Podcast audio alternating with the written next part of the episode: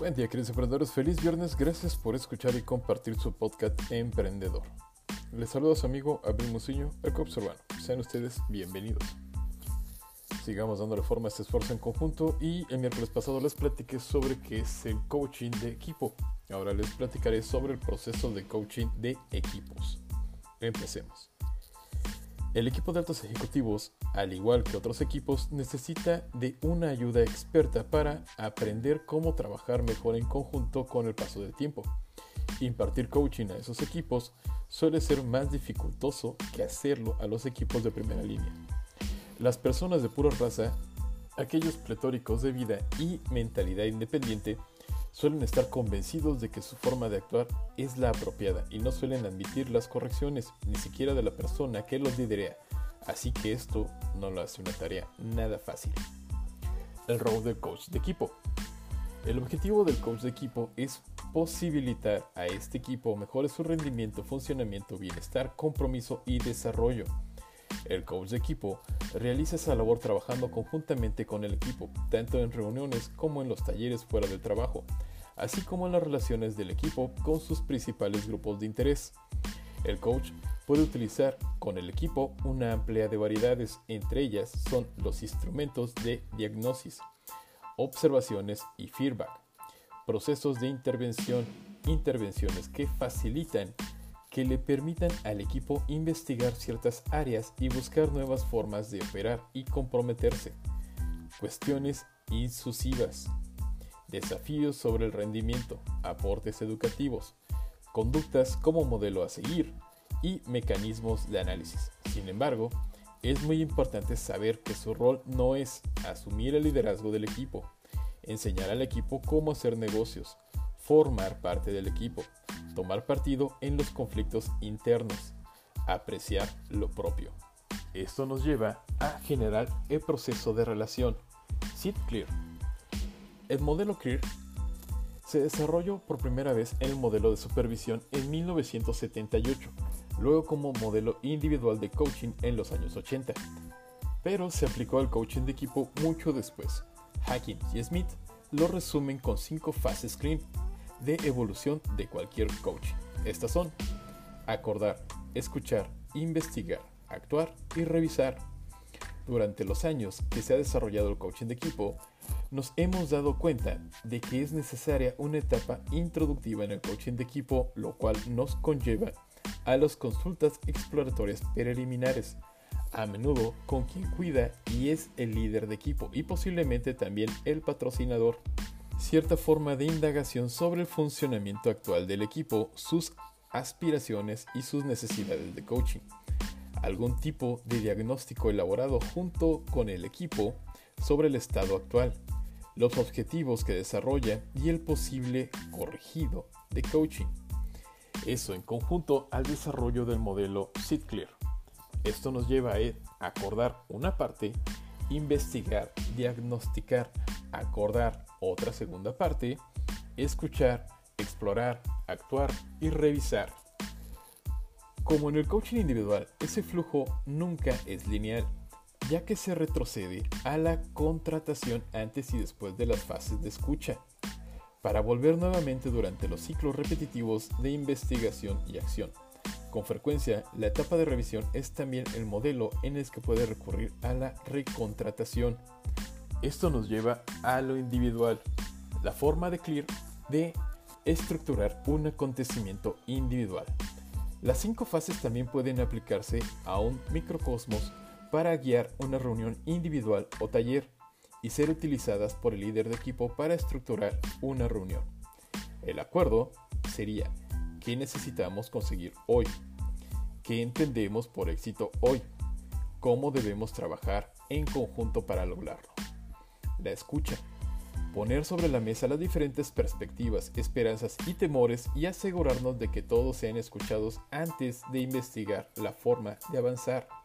Investigar, presentar todos los elementos que se necesita para avanzar. ¿Con qué podemos probar hoy? Acción. ¿Qué estamos comprometidos a hacer? ¿Quién hará eso y cuándo lo hará? Como apoyo se necesita cómo podemos empezar a hacerlo, eso en nuestra reunión de hoy. El análisis. ¿Qué ha funcionado bien en esta sesión? ¿Qué podemos hacer mejor la próxima vez que trabajemos de esta manera? Algunos equipos directivos y juntas han utilizado este método para reestructurar sus reuniones habituales.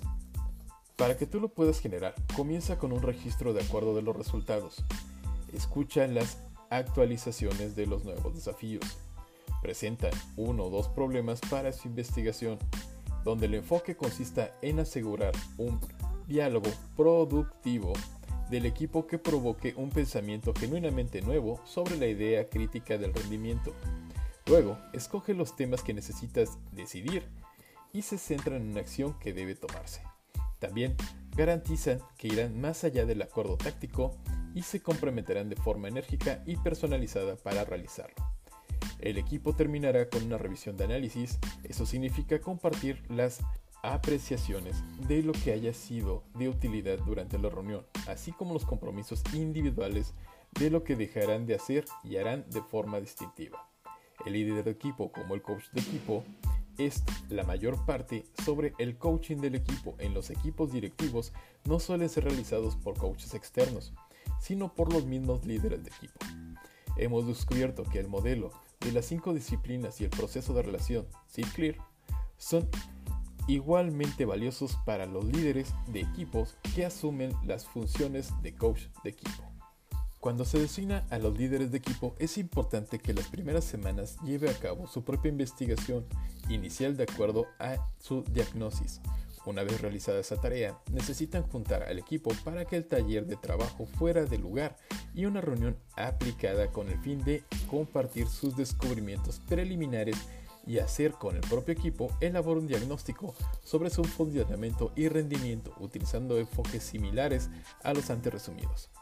Ese taller de trabajo tiene como finalidad avanzar hacia la elaboración de un plan conjunto sobre cómo el equipo va a desarrollarse durante los siguientes meses y quién asumirá la responsabilidad de los diferentes aspectos del plan. ¿Ok? Muy bien, como lo aplicamos en la tercera temporada, ahora les platico la regla 6 del vendedor profesional utilizando el coaching y el coaching comercial. Recuerda que el coaching es un proceso de entrenamiento personalizado y confidencial llevado a cabo con un asesor especializado coach sobre el vacío existente entre lo que eres ahora y lo que deseas ser. Esto debe ser por una relación profesional con la otra persona, que aceptará solo lo mejor de ti y te aconsejará, guiará, estimulará y te ayudará a encontrar las respuestas impulsándote a que vayas más allá de las limitaciones mismas que te impones a ti mismo. Con esto lograrás explotar tu pleno potencial. La regla de hoy es, establece unos límites firmes. Es prácticamente imposible que lleguemos a la excelencia y a la relación personal si no sabemos establecer unos límites claros y firmes. Muy bien, con esto termino mis queridos emprendedores, nos escuchamos el siguiente domingo, el cual será domingo financiero, y el miércoles seguiremos reforzando nuestra temporada con el tema coaching sistemático de equipo. Recuerda esto pues es muy importante.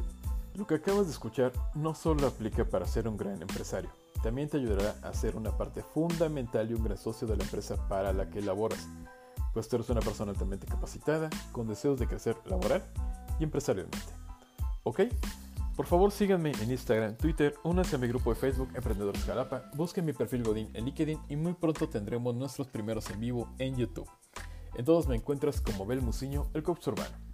Compartan y hagamos crecer esta comunidad. En lo personal creo firmemente que el conocimiento no se comercializa, el conocimiento se comparte. Por tal razón te pido por favor ayúdame a seguir compartiendo. Recuerden, ustedes son personas muy importantes y muy valiosas. No permitan que nadie les diga lo contrario. Mucho éxito en su camino, mis queridos oyentes, y hasta la próxima.